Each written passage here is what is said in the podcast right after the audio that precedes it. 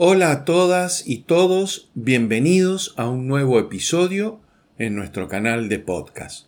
Hoy vamos a explorar un tema fascinante. ¿Cómo medimos realmente el valor y la rentabilidad en las empresas tecnológicas? Si eres un emprendedor, si eres un entusiasta de la tecnología o un profesional en finanzas, un profesional en estrategia o en transformación digital, este episodio es para ti. Pero para poder desarrollar correctamente este tema, es necesario que entendamos el contexto actual y tendencial. Históricamente hemos utilizado métricas como el retorno sobre ventas, el ROE y el ROA para medir la rentabilidad de una empresa. Obviamente en el mundo tecnológico que estamos atravesando hoy y que lo más seguro en el futuro se profundice aún mucho más, los activos intangibles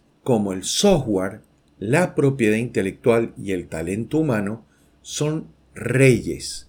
Y el ROA puede ser que no esté capturando toda la imagen que necesitamos para tomar correctas decisiones. Entonces, acá surge la pregunta fundamental. ¿Qué métricas son realmente relevantes para las empresas tecnológicas? Y vamos a comenzar a desarrollar un poco la solución a, esta, eh, a este planteamiento, a esta pregunta. Y como sabemos, el ROA o el retorno sobre activos es una métrica muy tradicional para medir la rentabilidad. Sin embargo, en el caso de las empresas tecnológicas, el ROA puede ser un indicador que no nos esté diciendo claramente si estamos obteniendo un retorno o no. El ROA se calcula dividiendo el EBIT sobre los activos totales. Pero aquí está el desafío. En las empresas tecnológicas, los activos totales pueden estar dominados por los activos intangibles, como la tecnología y el know-how.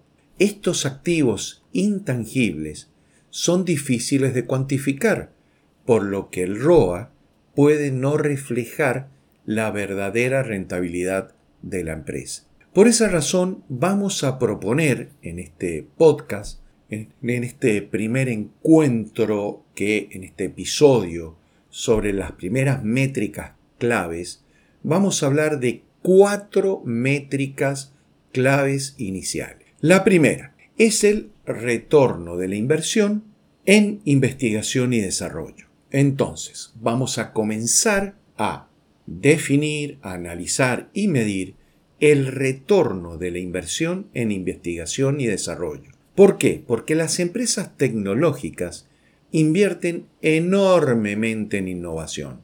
¿Y qué debemos responder? Si están obteniendo un buen retorno de estas inversiones. Por eso, el ROI sobre la inversión en investigación y desarrollo nos lo va a decir.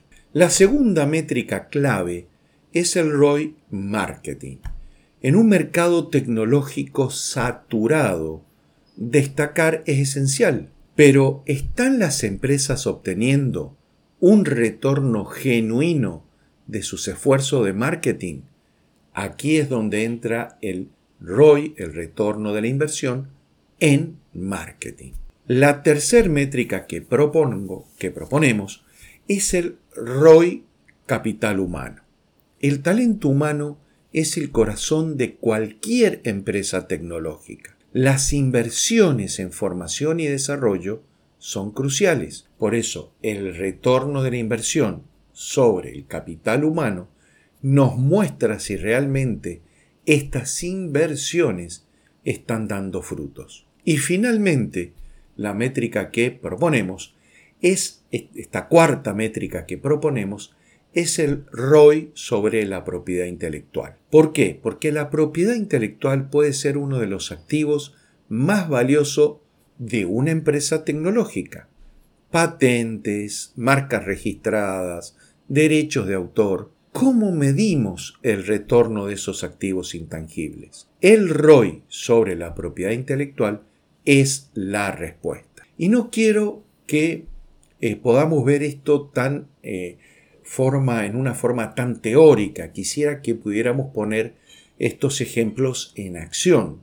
Por eso quiero que veamos algunos ejemplos prácticos de cómo estas métricas se aplican en el mundo real y estamos tomando decisiones quienes nos desempeñamos en empresas tecnológicas con estas métricas.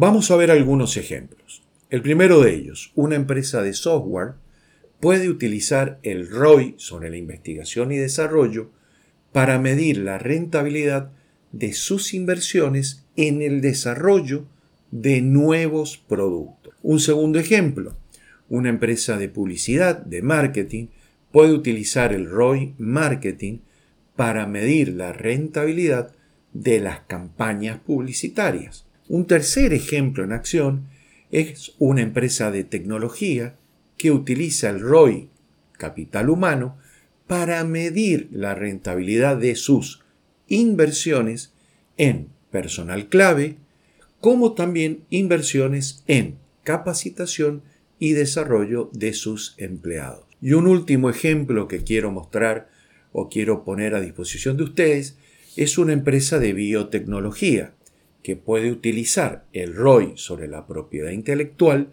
para medir la rentabilidad de las patentes y otros activos de propiedad intelectual sobre las inversiones realizadas.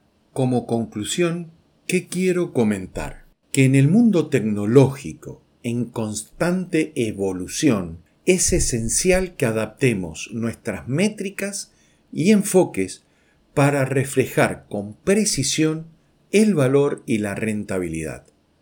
Las empresas tecnológicas, con su dependencia de activos intangibles, nos desafían a pensar más allá de las métricas tradicionales y a considerar lo que realmente impulsa el valor en la era digital. Al centrarnos en métricas como el ROI sobre investigación y desarrollo, el ROI sobre el marketing, el ROI sobre el capital humano y el ROI sobre la propiedad intelectual, podremos obtener una imagen mucho más clara de la salud y potencial de una empresa tecnológica. Muchas gracias por acompañarnos en este episodio. Si estás en un mundo tecnológico financiero, espero que este podcast te haya proporcionado una nueva perspectiva sobre cómo medir el éxito y el valor en tu empresa, emprendimiento o trabajo. Hasta la próxima.